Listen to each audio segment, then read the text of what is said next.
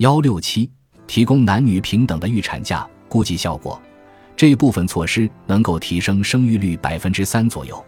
引进包括外籍保姆在内的外籍劳动者，虽然有预产假和托儿所，但是对职业女性来说，看护小孩还是要付出很多时间和精力。其实还可以通过雇佣保姆来分担家务，但在中国大城市，雇佣全天看护孩子的高价保姆，已经超出了很多城市白领的经济承受能力。例如，上海有经验的保姆月工资已经上万，而随着中国人均收入水平的提高，雇佣来自东南亚国家保姆的费用就会低得多，会让这些家庭节省不少费用。从人才引进角度来看。中国也应该更大力度地促进各类人才引进，尤其是为海外华人回国发展创造便利的条件。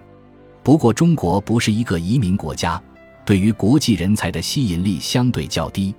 移民不太可能成为解决低生育率问题的主要手段。尽管如此，为了促进交流和降低用工成本，还是需要更加开放地接纳各种人才和外国劳工，引进大量外籍保姆。可以对降低生育成本有直接的作用，估计效果，这部分措施能够提升生育率百分之二左右。推广灵活办公模式，估计效果，这部分措施能够提升生育率百分之二左右。保障未婚女性的生育福利，估计效果，这部分措施能够提升生育率百分之二左右。开放和鼓励辅助生育技术，估计效果。这部分措施能够提升生育率百分之二左右。